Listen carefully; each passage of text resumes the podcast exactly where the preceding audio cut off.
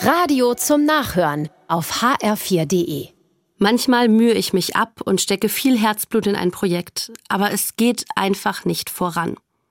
Dann liegt es an mir zu entscheiden, gebe ich auf, weil es wirklich nichts bringt und meine Energie nicht wert ist? Oder ist es mir wirklich wichtig? Dann kämpfe ich weiter und hoffe, dass sich meine Arbeit irgendwann lohnen wird. Nicht zu schnell aufgeben. Dazu ermutigt mich das kleine Örtchen Gnadental im Wörsbachtal im Taunus. Im 13. Jahrhundert entstand dort ein Kloster für Zisterzienserinnen. Circa 50 Nonnen lebten, arbeiteten und beteten hier. Im 16. Jahrhundert zog in dem Ort die Reformation ein und die Nonnen zogen aus. Das Kloster wurde aufgelöst. Lediglich ein kleiner Damenstift blieb erhalten.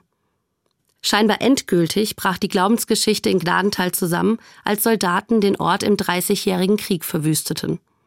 Aus dem ehemaligen Kloster wurde ein Hofgut mit verschiedenen Pächtern. Sie nutzten die Klosterkirche als Kuhstall. Dann war dort mehr als 300 Jahre lang das Muhn der Kühe statt geistlicher Lieder und Gebete zu hören. Doch Ende der 1960er Jahre kehrten die Lieder und Gebete dorthin zurück denn die Jesusbruderschaft übernahm das Anwesen in Gnadental und gründete dort ein geistliches Zentrum. Die Bruderschaft machte aus dem Kuhstall wieder eine Kirche. Ein neuer Anfang mit dem Glauben, der an die geistliche Energie früherer Zeiten anknüpfte. Diese Geschichte schenkt mir Hoffnung für all das, wofür ich mich mit Liebe und Energie einsetze. Aber auch für alle Unsicherheiten und Umbrüche, die mein Leben gerade begleiten.